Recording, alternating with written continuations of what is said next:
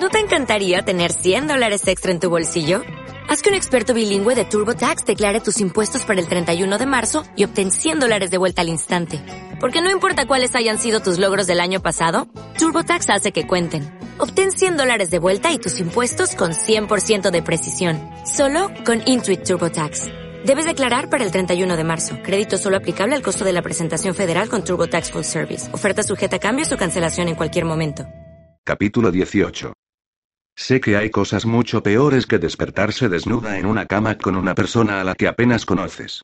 Pero cuando abrí los ojos al día siguiente, no se me ocurrió ninguna durante unos buenos cinco minutos.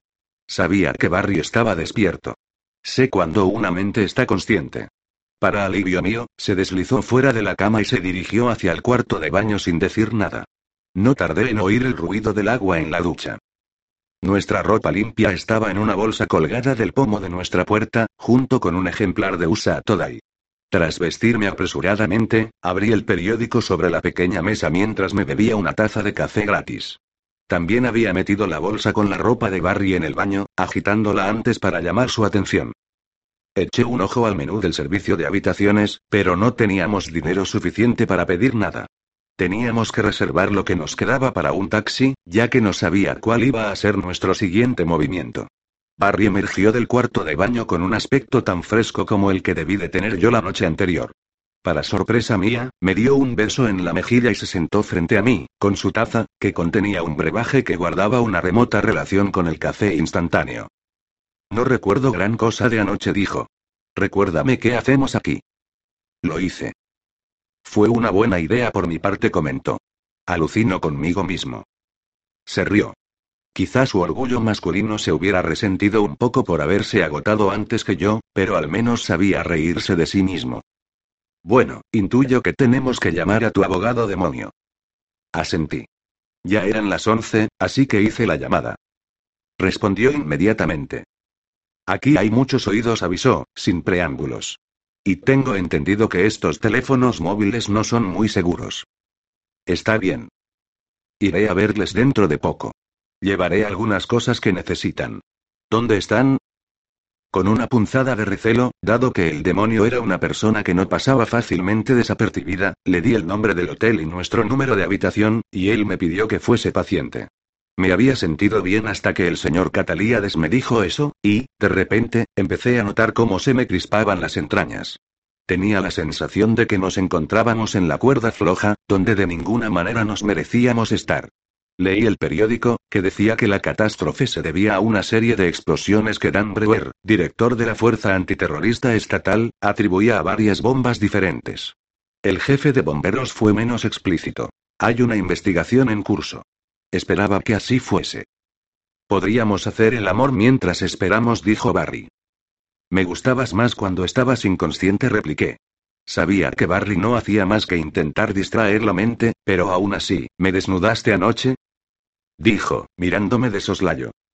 Sí. Afortunada de mí bromeé, sorprendida por la sonrisa que se dibujó en mi cara. Cuando llamaron a la puerta, nos la quedamos mirando como un par de ciervos asustados. Tu amigo demonio dijo Barry, tras un instante de comprobación mental. Sí contesté, y me levanté para abrir. El señor Catalíades no había recibido las amables atenciones de una empleada de la limpieza, por lo que aún llevaba la maltrecha ropa de la jornada anterior. Pero se las arregló para mantener la dignidad intacta, y tenía las manos y la cara limpias. Por favor, ¿cómo está todo el mundo? Quise saber. Sofía me ha perdido las piernas, y no sé si las recuperará, informó. Oh, Dios dije, sobresaltada. Si Gebet se libró de los escombros cuando anocheció, prosiguió. Había permanecido en una bolsa segura en el aparcamiento tras caer por las explosiones. Sospecho que encontró a alguien de quien alimentarse, ya que apareció más saludable de lo que habría cabido imaginar. De ser así, debió de tirar el cuerpo a uno de los incendios. O, de lo contrario, habríamos sabido que se encontró un cuerpo exangüe. Ojalá el donante hubiese sido uno de los de la hermandad. Su rey le explicó el señor Catalía de Sabarri está tan malherido que podría llevarle un decenio recuperarse. Hasta que se aclare la situación, Joseph estará al mando, aunque no tardará en ser retado. Rachel, la vampira del cortejo del rey, ha muerto. ¿Te lo ha dicho Sookie? Lo siento, dije. Eran demasiadas malas noticias juntas como para lidiar con todas. Y quien me ha dicho que la humana Cecilia ha muerto. ¿Qué hay de Dianta? Pregunté, dubitativa. Algo tenía que significar que el señor Catalíades no mencionara a su sobrina. Ha desaparecido, informó escuetamente. Y esa escoria de Glasport solo tiene unos moratones. Lamento las dos cosas, dije. Barry parecía entumecido.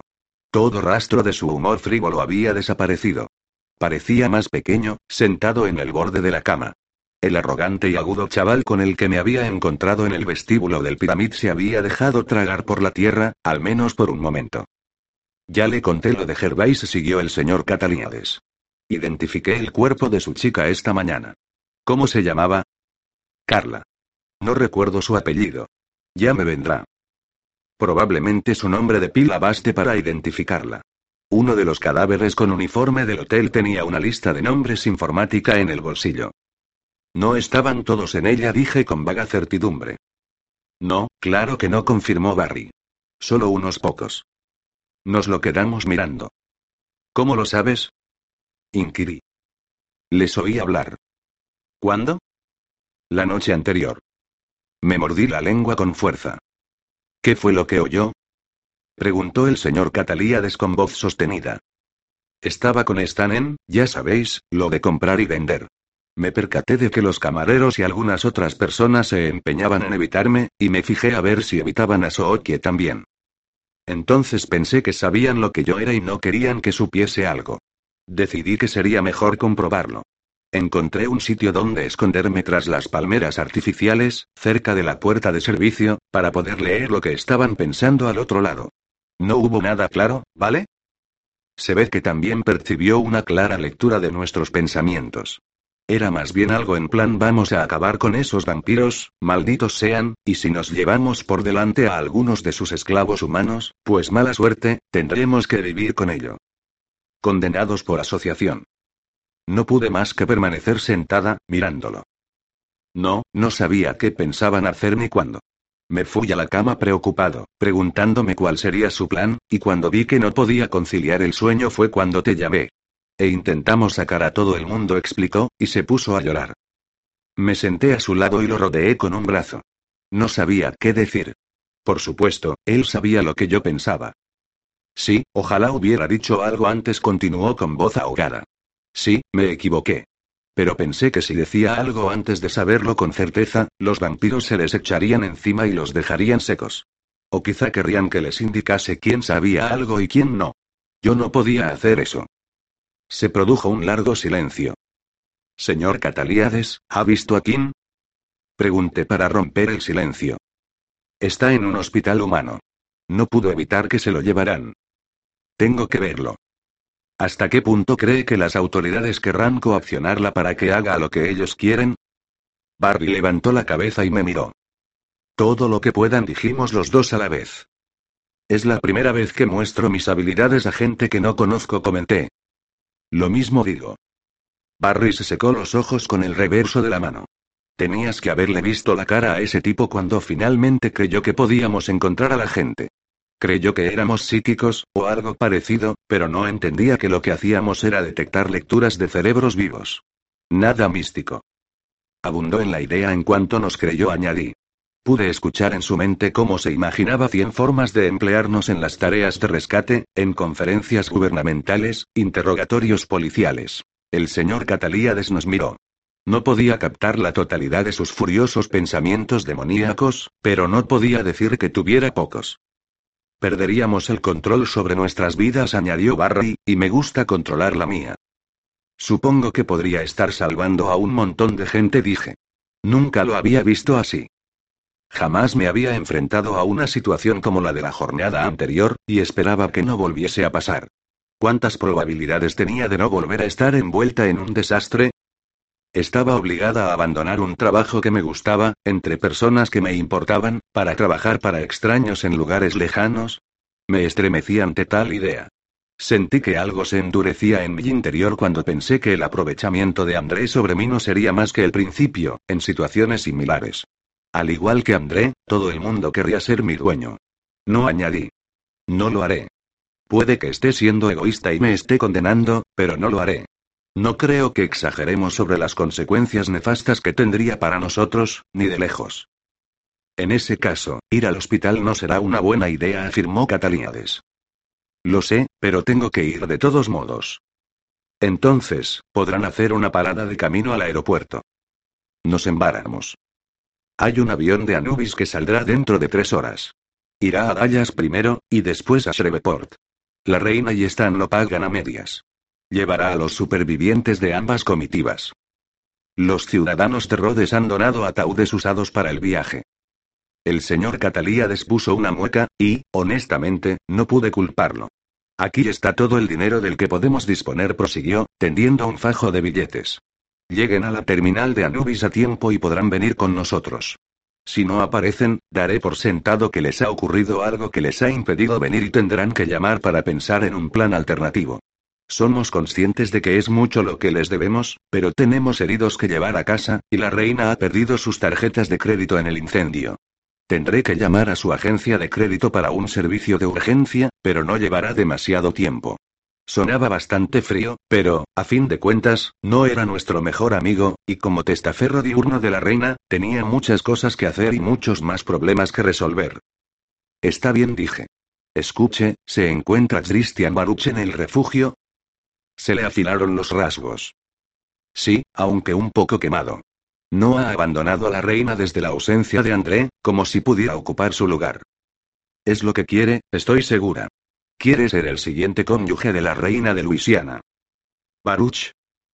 Catalíades no podría haber mostrado más desdén si un trasgo se hubiese presentado para ocupar el mismo puesto. No, ha recurrido a métodos extremos. Ya le conté el asunto a André. Ahora, tenía que repetirlo. Por eso planeó lo de la bomba de Gr Pepper, dije, al cabo de unos cinco minutos. ¿Cómo lo ha averiguado? Preguntó el abogado. Fui atando cabos, expliqué modestamente. Suspiré. Allá iba la parte más repelente. Me lo encontré ayer, escondido bajo el mostrador de recepción. Había otro vampiro con él, con feas quemaduras. Ni siquiera sé de quién se trataba. En la misma zona encontré a Todd Donati, el de seguridad, magullado, pero vivo, junto a una limpiadora muerta. Volví a saborear el agotamiento, el terrible olor y el aire denso. Baruch se libró, claro está. No estaba precisamente orgullosa de ello, y bajé la mirada a mis manos. En fin, estaba intentando leer la mente de Donati para comprobar cuál era su estado, y lo que me encontré fue que odiaba y culpaba a Baruch. Esa vez, estaba deseando ser sincero. Ya no había un trabajo del que preocuparse. Me dijo que había visto todas las cintas de seguridad una y otra vez, y que finalmente descubrió lo que tenía delante. Fue su jefe quien pegó el chicle a la cámara para poner la bomba. Sabido eso, concluyó que la intención de Baruch era asustar a la reina, alimentar su inseguridad, para que no tardara en tomar un nuevo esposo. Y eso era lo que Christian Baruch quería casarse con ella. Pero adivine por qué. Soy incapaz, admitió el señor Catalíades, profundamente impactado. Porque quiere abrir un nuevo hotel para vampiros en Nueva Orleans. El Blood Inn Quarter se inundó y hubo que cerrarlo.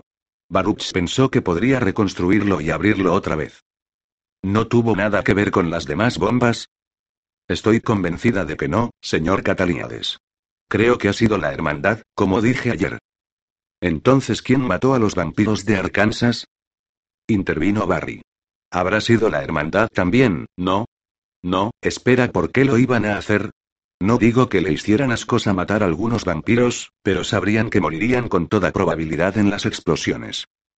Tenemos una sobrecarga de malos, añadí. Señor Catalíades, ¿tiene alguna idea de quién puede haber matado a los vampiros de Arkansas? Pregunté, clavándole la mirada en los ojos. No confesó el abogado. Y, de saberlo, jamás lo diría en voz alta. Creo que debería centrarse en las heridas de su novio y volver a su pequeña ciudad, y no preocuparse tanto por tres muertes entre tantas otras.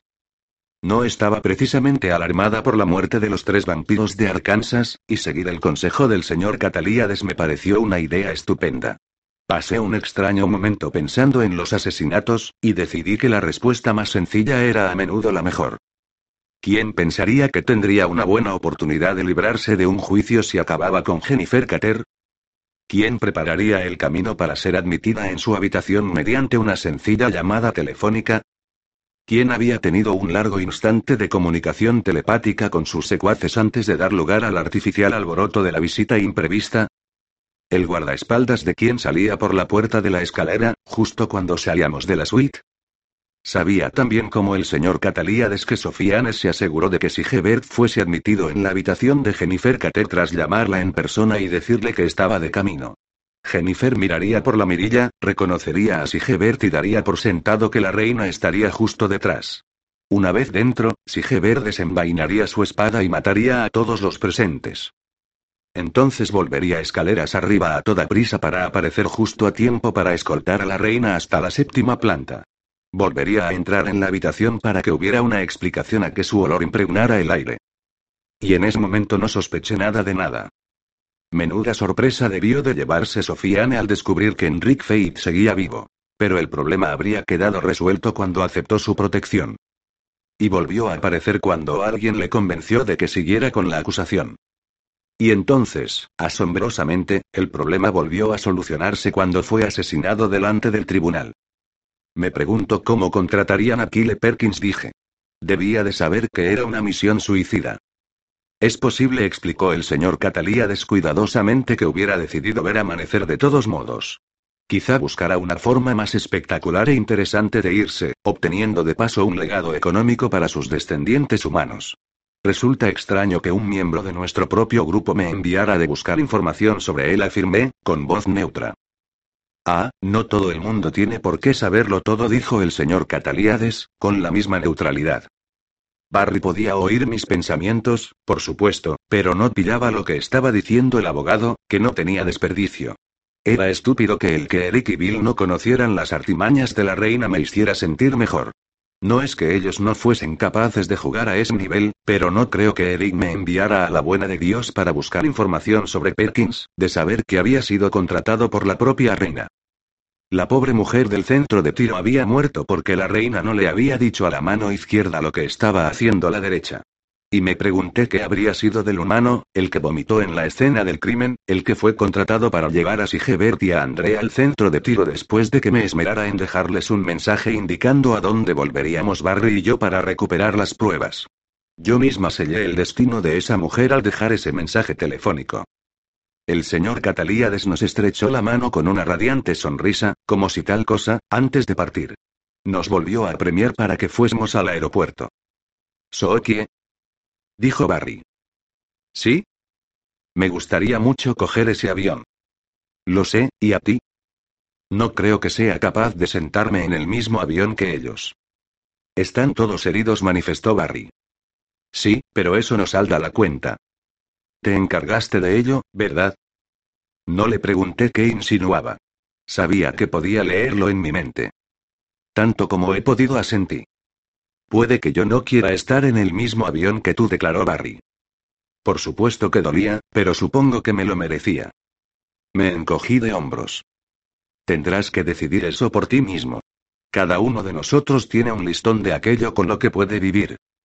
Barry se lo pensó. Ya afirmó. Lo sé. Pero, por ahora, creo que será mejor que separemos nuestros caminos aquí. Iré al aeropuerto para estar por allí hasta que salgamos. ¿Irás al hospital? Estaba demasiado agotada para responderle. No lo sé, dije. Pero ya encontraré un coche o un autobús que me lleve a casa. Me abrazó, al margen de lo enfadado que pudiera estar por las decisiones que había tomado. Podía sentir su afecto y su tristeza. Le devolví el abrazo. Él había tomado sus propias decisiones. Dejé a la limpiadora una propina de 10 dólares cuando me marché a pie cinco minutos después de que Barry cogiera un taxi. Esperé a alejarme un par de manzanas del hotel y luego le pregunté a un transeúnte cómo se llegaba a St. Cosmas. Fue un largo paseo de 10 manzanas, pero hacía un día precioso, fresco y claro, con un brillante sol. Me sentí bien en mi soledad. Puede que llevara unas chanclas con suela de goma, pero la ropa no estaba del todo mal, y estaba limpia. Me comí un perrito caliente de camino al hospital, perrito que le compré a un vendedor callejero, cosa que no había hecho nunca antes. Compré también un sombrero sin forma definida a otro vendedor ambulante, y metí todo el pelo debajo. El mismo tipo vendía gafas de sol. Con el cielo tan despejado y el aire soplando con fuerza desde el lago, la combinación no parecía demasiado chocante. St. Cosmas era un edificio antiguo, generoso en adornos arquitectónicos exteriores. También era enorme. Pregunté por el estado de Kim, y una de las enfermeras apostada en el concurrido mostrador de visitantes dijo que no podía darme esa información. Pero, para saber si estaba ingresado en el hospital, tuvo que consultar los registros, y atisbé el número de su habitación leyéndole el pensamiento. Aguardé a que ella y sus dos compañeras estuvieran ocupadas con otras consultas y me deslicé en el ascensor. Kim estaba en la décima planta. Jamás había visto un hospital tan grande ni tan bullicioso. No me costó caminar como si tuviese un propósito y supiese a dónde iba. Nadie vigilaba a la puerta de su habitación. Llamé suavemente, pero no oí ruidos en el interior. Abrí la puerta con suma cautela y entré. Kim estaba dormido en la cama, conectado a máquinas y tubos. Era un cambiante de curación muy rápida, por lo que deduje que sus heridas debieron de ser muy graves. Su hermano estaba a su lado. Agitó la cabeza vendada, que reposaba entre sus manos, en cuanto fue consciente de mi presencia. Me quité las gafas de sol y el sombrero. Tú dijo. Sí, yo, Sookie. ¿De qué es diminutivo Franie? En realidad me llamo Francine, pero todo el mundo me llama Franie. Parecía más joven mientras lo decía. A pesar de alegrarme por el descenso del nivel de hostilidad, decidí que lo más prudente sería permanecer en mi lado de la habitación. ¿Cómo se encuentra? Pregunté, apuntando a Kim con la barbilla. Va y viene. Hubo un momento de silencio, mientras tomaba un sorbo de un vaso de plástico blanco que había sobre la mesilla.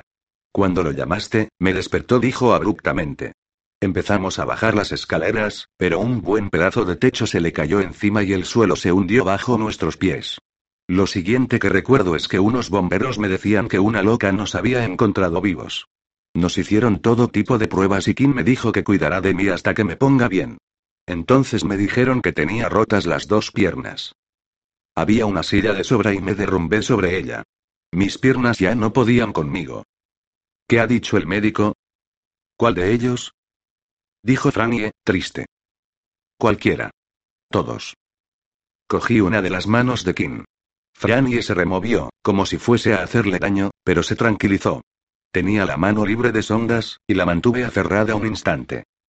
No se cree en lo que ha progresado a estas alturas, contestó Franie, cuando di por hecho que no me respondería. De hecho, creen que es una especie de milagro. Ahora tendremos que pagar a alguien para que saque su ficha del sistema. Su cabello de raíces negras estaba desgreñado, y aún seguía sucia por las explosiones. Ve a comprarte algo de ropa, vuelve y tómate una ducha, le dije. Me quedaré con él. ¿De verdad eres su novia? Sí. Me contó que tenías dudas. Y las tengo, pero no respecto a él. Está bien. Me iré, ¿tienes algo de dinero? No mucho, pero toma algo. Le entregué 75 dólares de los que me había dado el señor Catalíades. Vale, me servirá. Gracias, dijo sin entusiasmo, pero lo dijo. Me quedé sentada en la silenciosa habitación con la mano de Kim entre las mías durante una hora aproximadamente. En ese tiempo, parpadeó una vez para abrir los ojos, dio cuenta de mi presencia y los volvió a cerrar. Una levísima sonrisa vistió sus labios efímeramente. Sabía que, mientras durmiera, su cuerpo se estaría curando, y cuando despertara quizá podría volver a caminar. Me hubiera sentido muy reconfortada si hubiese podido subirme a esa cama y acurrucarme junto a Kim, pero probablemente no era lo que más le convenía. Podía hacerle daño. Al cabo de un tiempo, empecé a hablarle. Le dije por qué pensaba que habían dejado la bomba frente a la habitación de la reina, y le conté mi teoría sobre la muerte de los tres vampiros de Arkansas. Tienes que admitir que tiene sentido, expliqué, y luego le conté lo que pensaba de la muerte de Enrique Fate y la ejecución de su asesino. Le hablé de la mujer muerta del centro de tiro, y de mis sospechas acerca de la explosión. Lamento que Jaque estuviera con ellos. Continué. Sé que te caía bien. Pero no soportaba ser un vampiro. No sé si recurrió a la hermandad, o si fue al revés. Tenían al tipo del ordenador, el que fue tan grosero conmigo. Creo que fue él quien llamó a un delegado de cada comitiva para que fuera a por una maleta. Algunos fueron demasiado listos o vagos para recogerla, y otros las devolvieron cuando nadie las reclamó. Pero yo no, o no. Yo la dejé en el condenado salón de la reina. Meneé la cabeza. Supongo que no había mucho personal del hotel implicado, de lo contrario Barry o yo habríamos detectado algo antes de que Barry empezara a sospechar. Dormí durante unos minutos, creo, porque Franny estaba de vuelta cuando miré alrededor. Comía de una bolsa de MC Donalds. Se había aseado, y su pelo aún estaba húmedo. ¿Lo amas? Preguntó, bebiendo un sorbo de Coca-Cola de una pajita. Es demasiado pronto para decirlo. Tengo que llevármelo a Memis, dijo. Sí, lo sé. Puede que no lo vea durante un tiempo. También tengo que volver a casa de alguna manera. La estación de Greyhound está a dos manzanas. Me estremecí. Un largo, largo viaje en autobús no era la mejor de las expectativas. O te podrías llevar mi coche, añadió, ¿qué? Bueno, hemos llegado aquí por separado. Él vino hasta aquí con el material y la caravana, y yo salí de casa de mi madre a toda prisa en mi pequeño deportivo. Así que tenemos dos coches, y solo necesitamos uno. Tendré que llevar a Kim a casa y quedarme con él un tiempo. Tú tienes que volver al trabajo, ¿no? Así es. Pues llévate mi coche, y lo recogeremos cuando te venga bien. Es muy amable por tu parte, agradecí. Me sorprendió su generosidad, porque me había convencido de que no le gustaba nada la idea de que Kim tuviese novia, especialmente si la novia era yo. Pareces una tía legal. Intentaste sacarnos de allí a tiempo. Y le importas mucho. ¿Cómo lo sabes? Me lo ha dicho. Sin duda gozaba de la franqueza a quemarropa de la familia. Vale, dije, ¿dónde lo has aparcado? Capítulo 19. Durante los dos días de viaje, me aterró la idea de que me parasen y no creyesen que tenía permiso para usar el coche, que Franny cambiase de opinión y dijera a la policía que se lo había robado o sufrir un accidente y tener que pagarle el coche a la hermana de Kim. Era un viejo Mustang rojo, muy divertido de conducir. Nadie me detuvo, e hizo un tiempo muy bueno durante todo el camino de regreso a Luisiana. Pensé que quizá tendría ocasión de ver algo de Estados Unidos, pero por la interestatal todo parecía igual. Imaginé que por cada pequeña ciudad que pasaba de largo habría otro Merlotes, y puede que otra Sookie. Esas noches no pude pegar ojo. No dejaba de soñar con el suelo que temblaba a mis pies y el terrible momento en que atravesé el cristal de la ventana. También veía a Pam ardiendo, entre otras cosas que había hecho o visto durante las horas que estuve rastreando los escombros en busca de cuerpos. Cuando giré por mi camino privado, después de una semana de ausencia, el corazón se me desbocó, como si la casa me estuviese esperando. Amelia estaba sentada en el porche delantero con un llamativo lazo azul en la mano, mientras Bob, sentado frente a ella, jugueteaba con el lazo con su pezuña negra. Miró hacia el frente para ver quién se acercaba, y cuando me reconoció al volante se puso en pie como un cohete. No rodeé la casa. Detuve el coche allí mismo y salí disparada del asiento. Los brazos de Amelia me rodearon como si fuesen plantas trepadoras y noté cómo se estremecía. Has vuelto. Virgen bendita, has vuelto.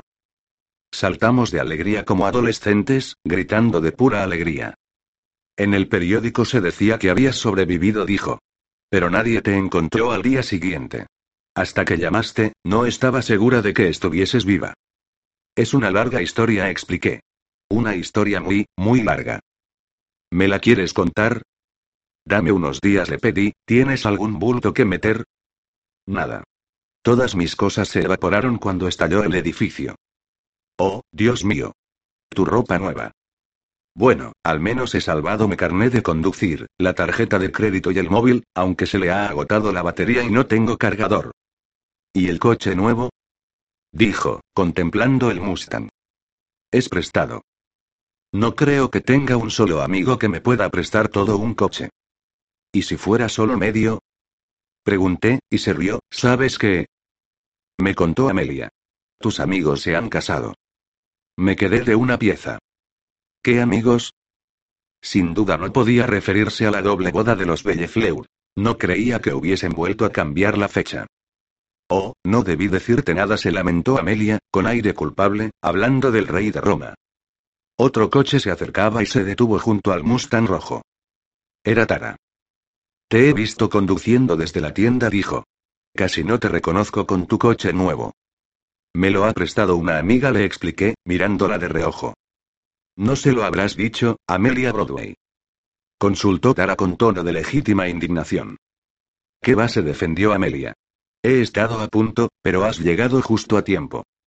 Decirme que, Sookie, sé que esto te va a sonar a locura, empezó a decir Tara, y sentí que se me juntaban las cejas.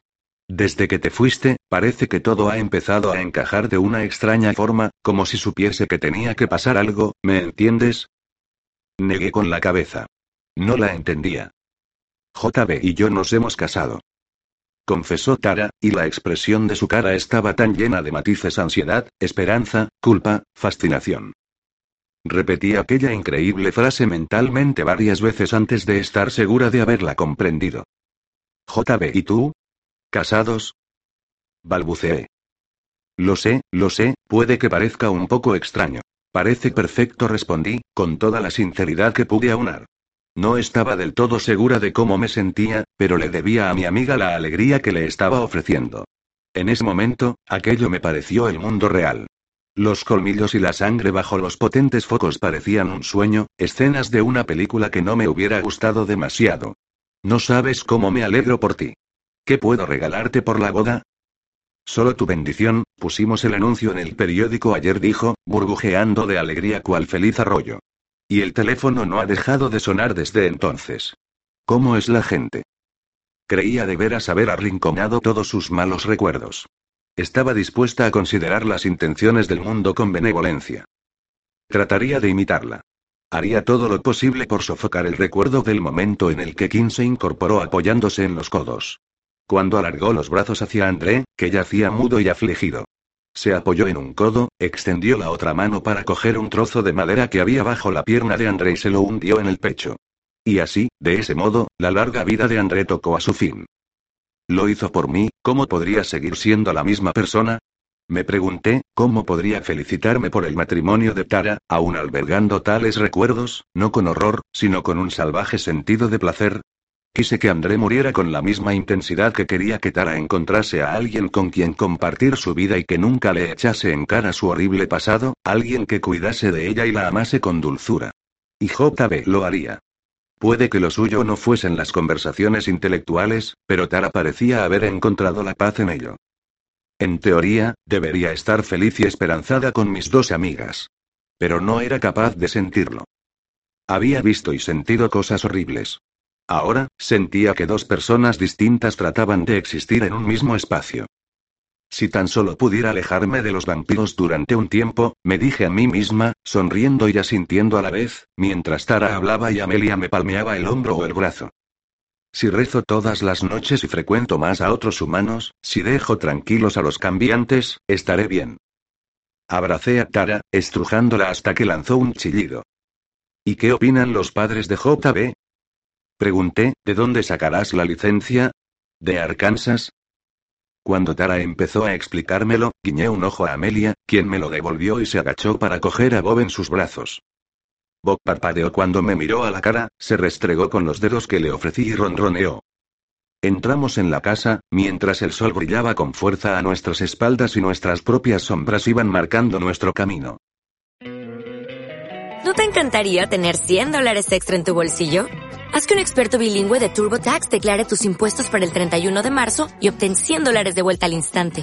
Porque no importa cuáles hayan sido tus logros del año pasado, TurboTax hace que cuenten. Obtén 100 dólares de vuelta y tus impuestos con 100% de precisión. Solo con Intuit TurboTax. Debes declarar para el 31 de marzo. Crédito solo aplicable al costo de la presentación federal con TurboTax Full Service. Oferta sujeta a cambios o cancelación en cualquier momento.